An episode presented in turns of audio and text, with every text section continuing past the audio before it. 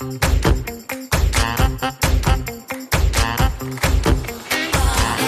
Hallo und herzlich willkommen zu einer neuen Wissensfolge in unserem Podcast Schwungmasse. Ich habe heute Susanne Höb zu Gast. Mein Name ist Alicia und wir werden gemeinsam über die Auswahl eines ETFs sprechen. Dazu bekommen wir sehr häufig Fragen über unsere Community, beispielsweise auf Instagram. Und da wir auch schon einen Beitrag in unserem Online-Magazin in Schriftform haben, dachten wir, können wir in diesem Gespräch nochmal ein paar Punkte daraus etwas tiefer legen. Das Deswegen freue ich mich sehr auf unser Gespräch. Hallo Susanne, schön, dass du da bist. Hallo, ich freue mich auch sehr, bei euch zu sein. Dann legen wir doch direkt mal los. Ganz kurz zu dir. Was ist überhaupt Just ETF und was umfasst dein Job? Welche Aufgaben? Okay, also Just ETF ist, wie der Name schon sagt, ein Portal, was sich mit ETFs beschäftigt. Genauer gesagt, das größte ETF-Portal Europas. Du findest hier alles Wissen, was du irgendwie brauchst, um in ETFs anzulegen. Wir tragen alles zusammen, einerseits ETFs, aber auch, wir haben eben auch viel Wissen in unserem Academy-Bereich gesammelt, um Menschen eben in die Lage zu versetzen, selber zu entscheiden, was sie mit ihrem Geld machen, wie sie ihr Geld anlegen.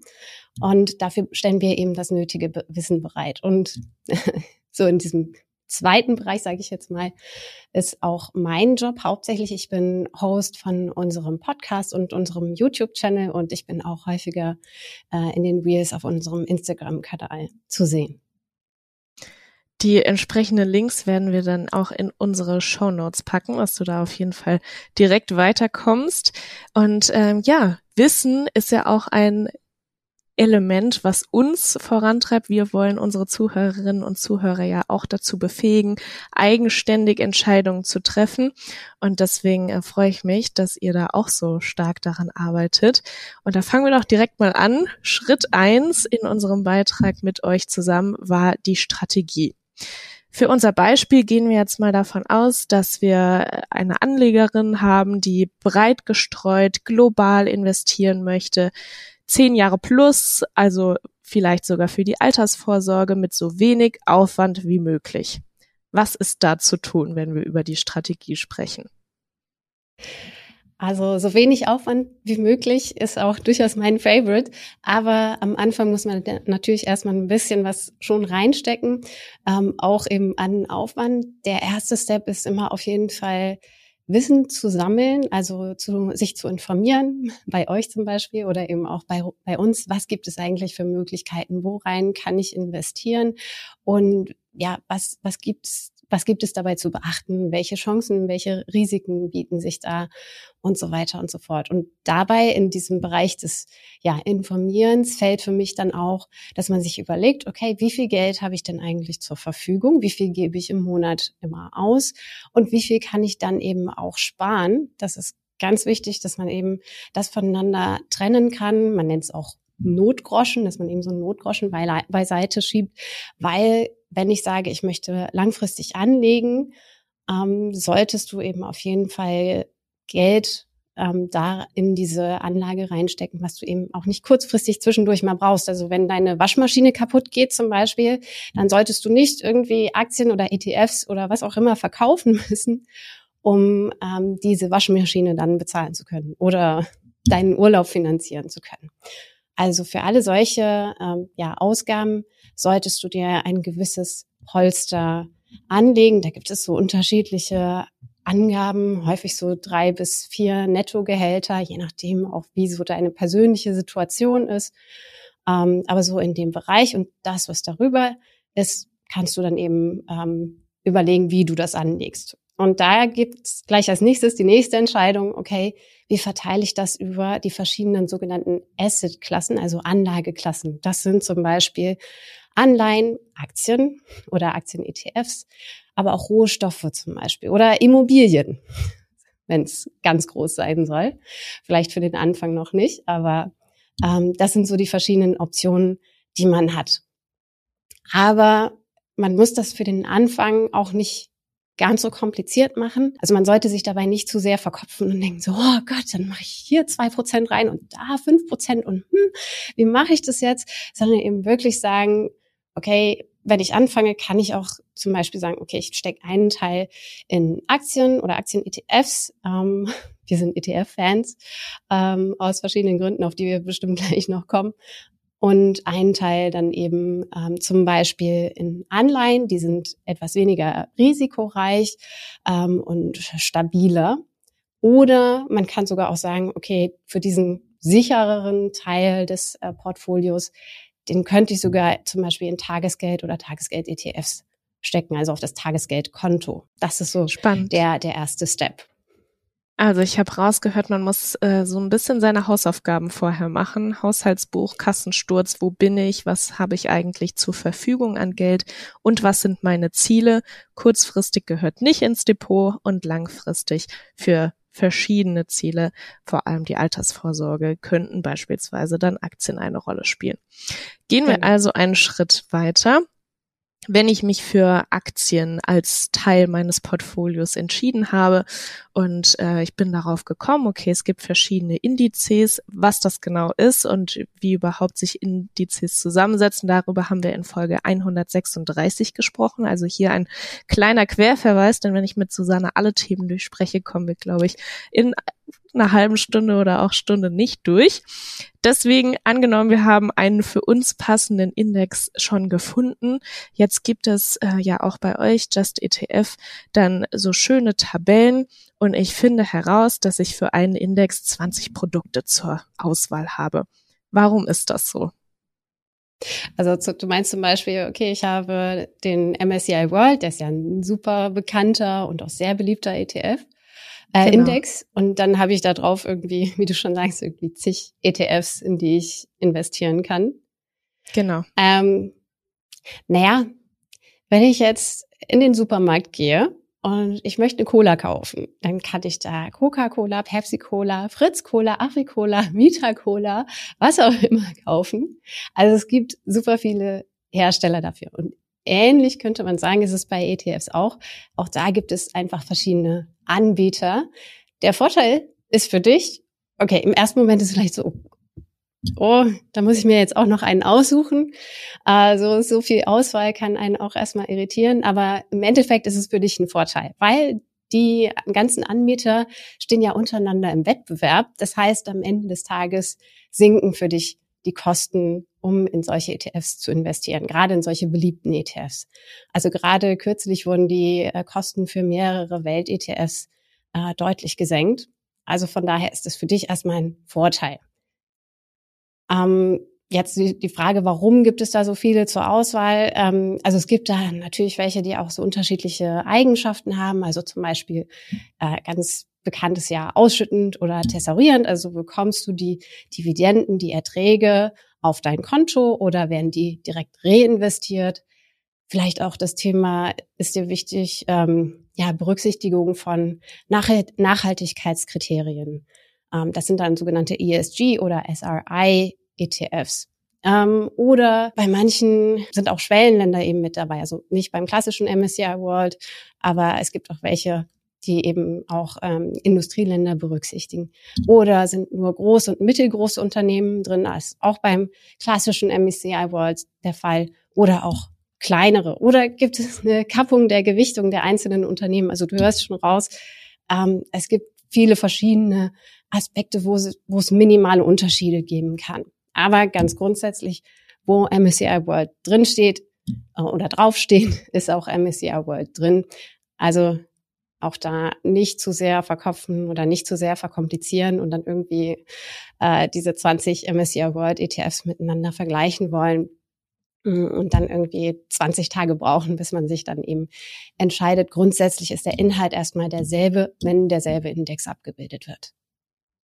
Okay, das, was draufsteht, ist auch drin. Dafür muss man ja aber wissen, okay, was bedeutet das denn alles, was da so draufsteht? ESG, RSE, haben wir jetzt gerade schon gehört, geht in die Richtung Nachhaltigkeit. Was gibt es denn aber noch so für Kürzel? Also ich habe zum Beispiel mal hier einen Namen rausgeschrieben. iShares Core, MSCI World, UCITS, ETF, USD, in Klammern ACC. Also das Einzige, was, glaube ich, direkt einen anblitzt. USD steht wahrscheinlich für US-Dollar. Was ist aber der ganze Rest? Äh, ja, ich kann verstehen, dass das im ersten Moment ziemlich verwirrend wirkt und vielleicht auch wie so ein geheimer Code aussieht. Aber das Tolle ist, wenn man diese ganzen verschiedenen Abkürzungen und die Regeln dahinter, die relativ simpel sind eigentlich, versteht, dann kann man in dem Moment, wenn man den Namen sieht, schon sehr viel darüber hinaus äh, herauslesen, worin dieser ETF eigentlich investiert. Der Start ist immer der ETF-Anbieter, in dem Fall iShares. Und dann kommt der Anlagefokus, also hier zum Beispiel äh, der Index beziehungsweise die Region, was ist MSCI World. Du hast jetzt gesagt, da ist noch äh, so ein Kürze dabei, das Core, das ist jetzt aber kein Spezifikum, das ist so ein bisschen, ja, so ein Marketing-Label, äh, sage ich jetzt mal. Ähm, dann, also du hast erst eben den Anbieter, dann den Anlagefokus. Und dann kommen sogenannte regulatorische Hinweise. Ähm, klingt komplizierter als es ist. Also ähm, ETF ist ein regulatorischer Hinweis. Da weiß ich einfach, okay, das folgt den Regeln eines ETFs. Und mhm. auch UCITS oder auch kurz UCITS genannt, ist auch ein solcher Hinweis. Das ist, äh, bedeutet einfach, dass ähm, der ETF einer bestimmten Richtlinie der EU folgt. Und diese Richtlinie ist im Endeffekt vor allen Dingen dazu da, dich als Anleger eben zu schützen. Und dann am Schluss kommen weitere Angaben. Das eine hast du ja schon genannt, USD. US-Dollar ist dann eben quasi die Fondswährung.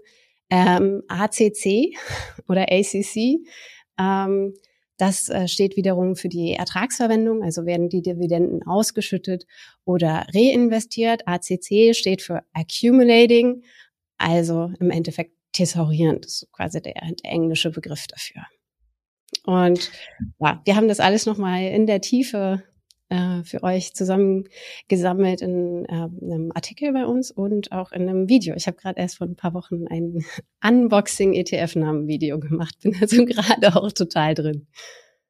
Ja, sehr gut. Okay, da haben wir jetzt ja auch schon verschiedene Kriterien eigentlich rausgehört, auf die man so für sich selbst dann bei der Auswahl achten kann. Welche Kriterien sind denn Must-Haves für die ETF-Auswahl? Also im Grunde genommen gibt es drei Kriterien, auf die man besonders achten sollte. Und zwar ist das eine die Größe, also wie viel Fondsvolumen, wie viel Geld ist da drin. Ähm, da ähm, sagen wir so als Kenngröße immer so 100 Millionen Euro aufwärts. Ähm, warum ist das eine gute Größe? Oder alles darüber natürlich auch. Ähm, je größer der Fonds ist, umso rentabler ist er auch für den ETF-Anbieter. Also entsprechend auch umso günstiger. Und umso unwahrscheinlicher ist es, dass dieser ETF eben wieder geschlossen wird. Ähm, Ähnliches gilt für das Alter. Auch da sagen wir mindestens drei Jahre. Je älter er ist, auch da ist eben umso unwahrscheinlicher, ähm, dass der ETF geschlossen wird, weil der sich inzwischen einfach so ähm, schon relativ gut etabliert hat und viele, ja, viel, viel Geld eingesammelt hat. Und äh, der dritte Faktor ist eben der, äh, der, der Kostenfaktor daran denken viele wahrscheinlich auch als allererstes. Ähm, da gibt es die Kenngröße äh, TER, Total Expense Ratio, oder auch Gesamtkostenquote genannt. Äh, da kannst du dann eben sehen, okay, wie viel kostet der? Das ist so ein prozentualer Wert. Manchmal kommen dazu eben für dich auch je nachdem, welchen Broker du hast, dann noch äh, Kosten für äh, den Kauf, wenn du Einzelorders hast oder auch für Sparplanausführungen. Das sind so die wichtigsten Aspek Aspekte bei den Kosten. Okay, jetzt haben wir von dir auch schon gelernt, dass es äh, verschiedene Leitfäden gibt oder auch Vergleiche von verschiedenen ETFs.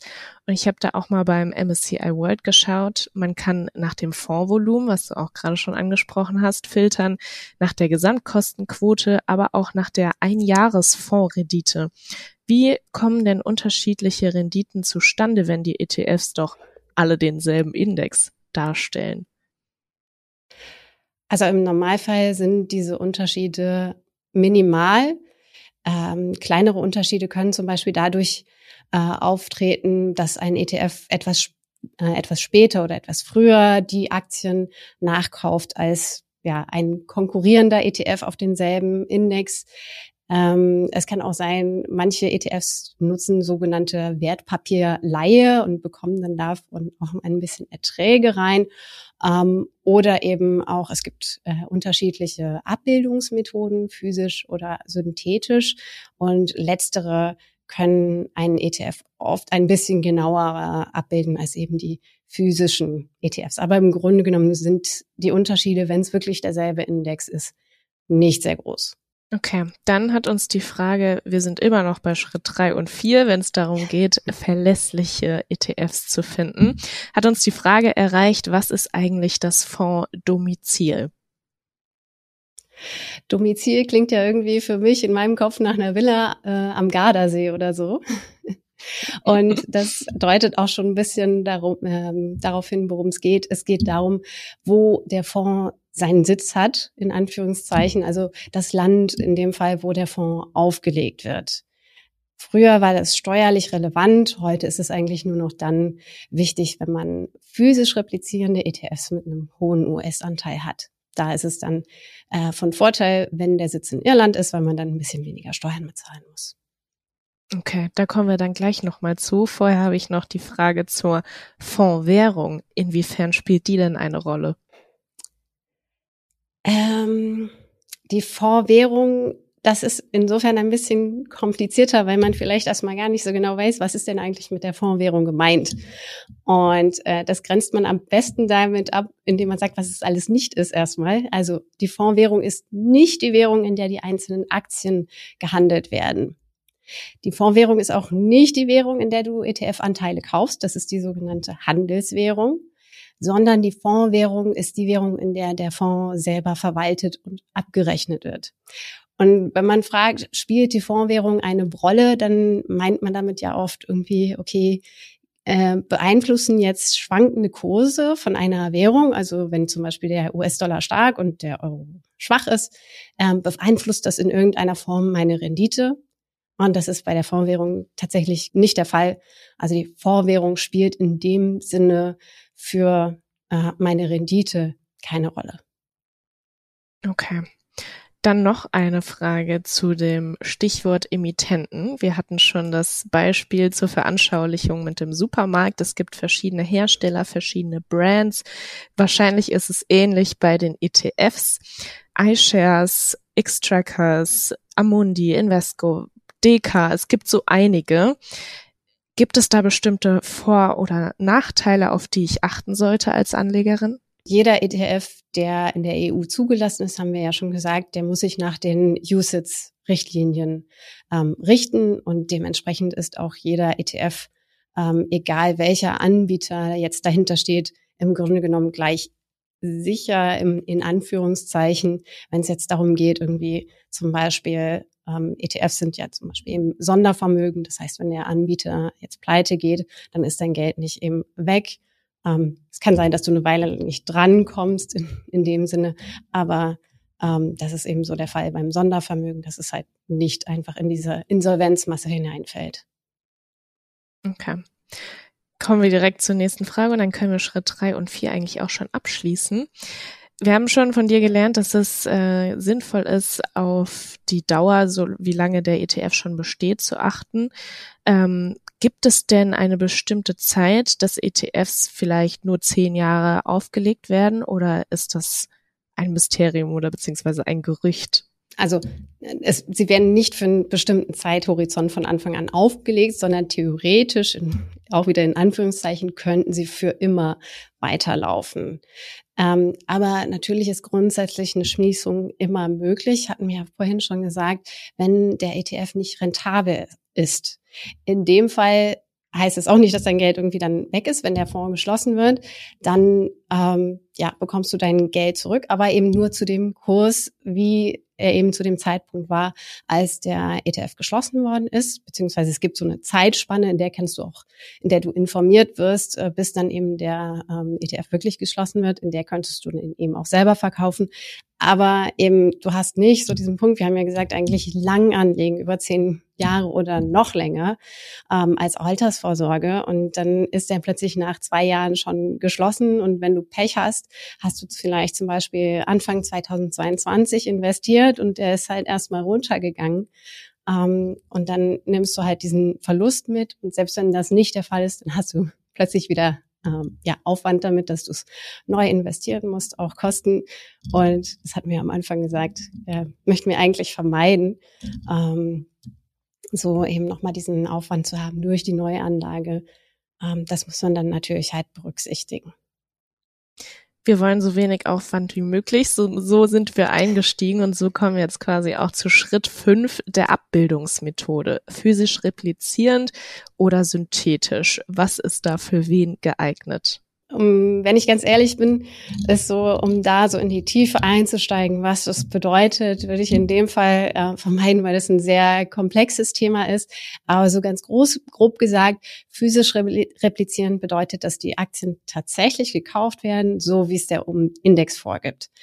Ähm, dann gibt es noch ein sogenanntes optimiertes Sampling. Dabei kauft der ETF-Anbieter ähm, im Prinzip nur eine repräsentative Teilmenge ähm, das spart zum Beispiel Kosten, insbesondere wenn es sehr, sehr viele Tausende von Titeln in diesem Index enthalten sind und die unteren irgendwie 0,00001 Prozent irgendwie ausmachen, dann haben die auch nicht so viel Einfluss auf die Performance.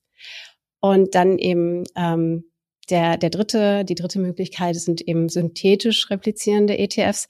Da ist es so, ähm, dass der ETF-Anbieter ein Tauschgeschäft mit ähm, einem anderen Finanzinstitut abschließt. Das heißt, du investierst nicht direkt in diese Werte. Klingt jetzt erstmal irgendwie seltsam. Wofür braucht man das eigentlich? Ähm, das braucht man vor allen Dingen dann, wenn man in Märkte investiert, die einen schwierigen Zugang haben. Das kann zum Beispiel Schwellenländer betreffen, wie Vietnam. Und da wäre das direkte Kaufen von Einteilen sehr teuer.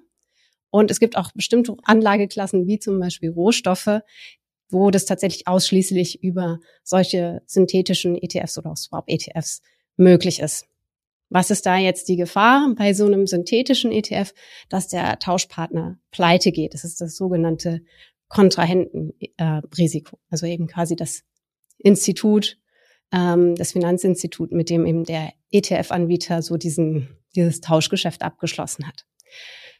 Aber da muss man sagen, es werden, müssen Sicherheiten hinterlegt werden. Das ist gesetzlich vorgegeben, dass es mindestens 90 Prozent eben abgesichert sind.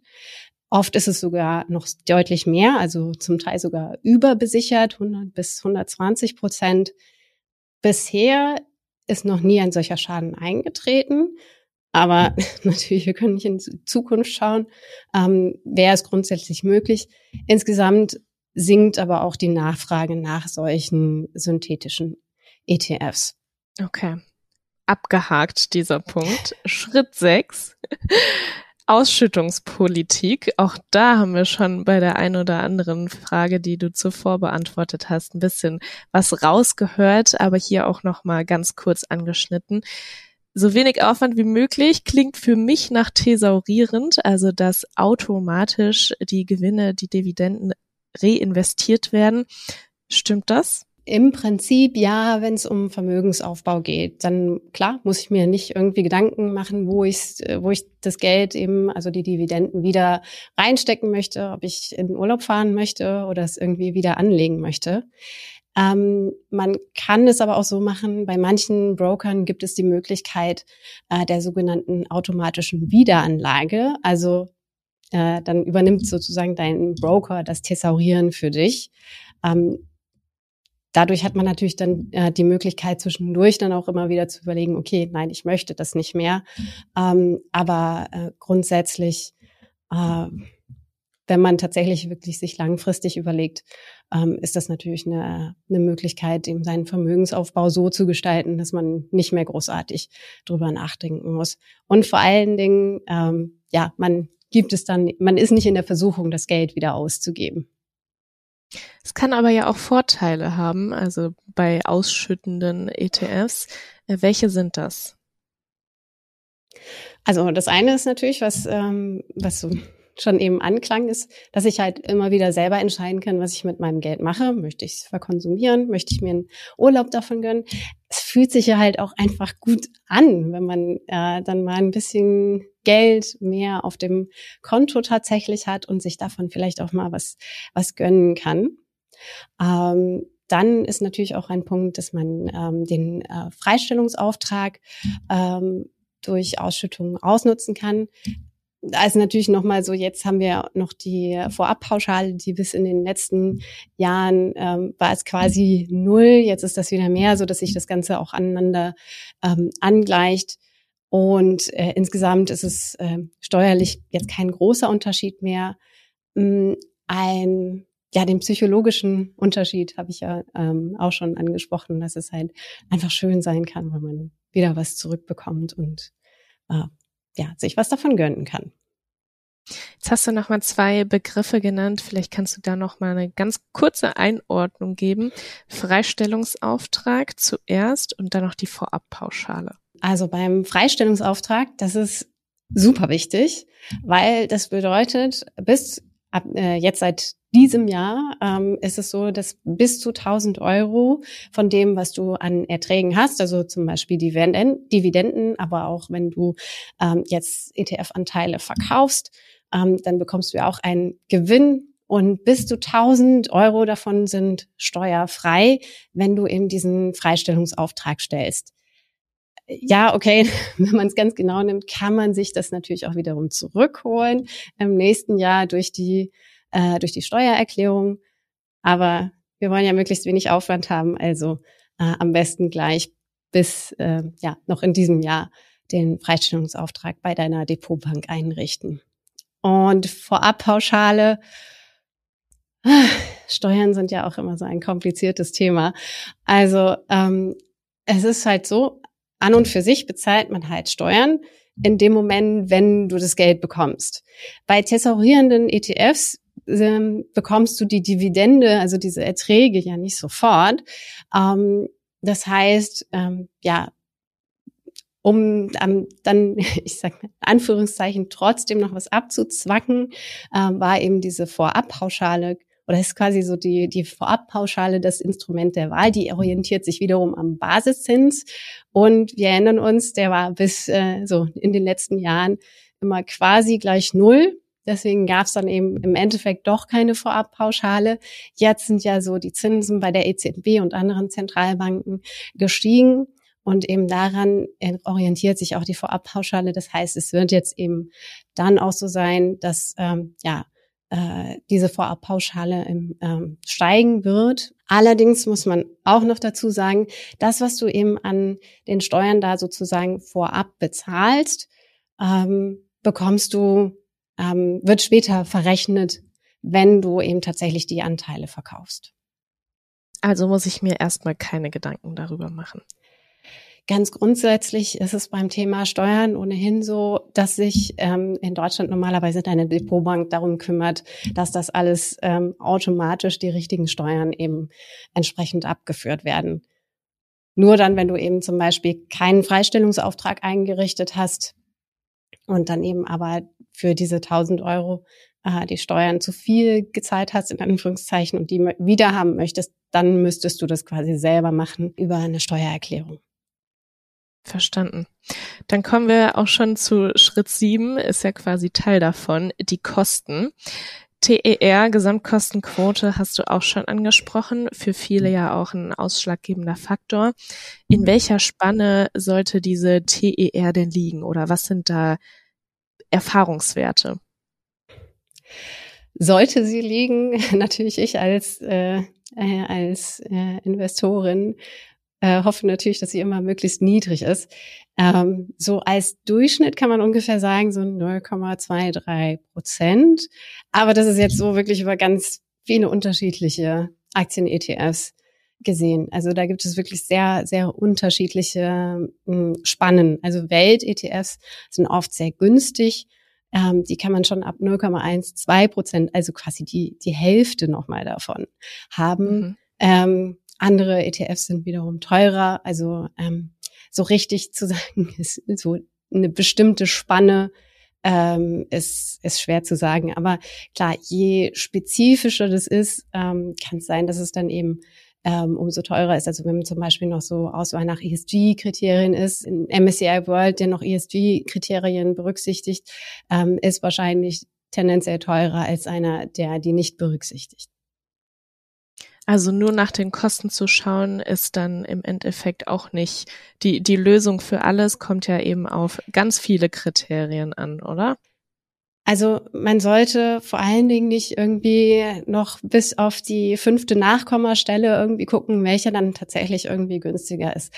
Was man aber vor allem wirklich sehr sich da vor Augen halten sollte, ist, dass solche ETFs, weil sie eben passiv investieren, sehr viel günstiger sind. Auch wenn er jetzt meinetwegen über 0,23 Prozent liegt, ist es immer noch günstiger als ein aktiver Fonds, wo ja natürlich auch der Fondsmanager äh, mitbezahlt werden muss. Okay, also da auch noch mal ganz kurz der Vergleich aktive und passive Fonds. Da haben wir aber auch in älteren Podcast-Folgen schon drüber gesprochen. Und letzten Endes das, was wir an Kosten haben, muss ja auch quasi durch die Rendite erstmal wieder reingeholt werden. Ja. Gut, kommen wir äh, zum letzten Punkt. Äh, wir bekommen auch häufiger die Frage, angenommen, ich habe Weihnachtsgeld bekommen oder äh, irgendwie eine Einmal-Auszahlung, äh, eine Provision.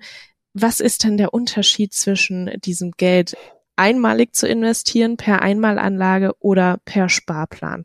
Also äh, Einmalanlage ist wie der wie der Name schon sagt irgendwie okay ich stecke erstmal mein Geld alles auf einmal da rein und der Sparplan da ist es eben so dass es halt über einen gewissen äh, Zeitraum ähm, regelmäßig investiert wird. Also ich kann zum Beispiel sagen, okay, ähm, jeden Monatsersten sollen 200 Euro in mein FTSE All World investiert werden.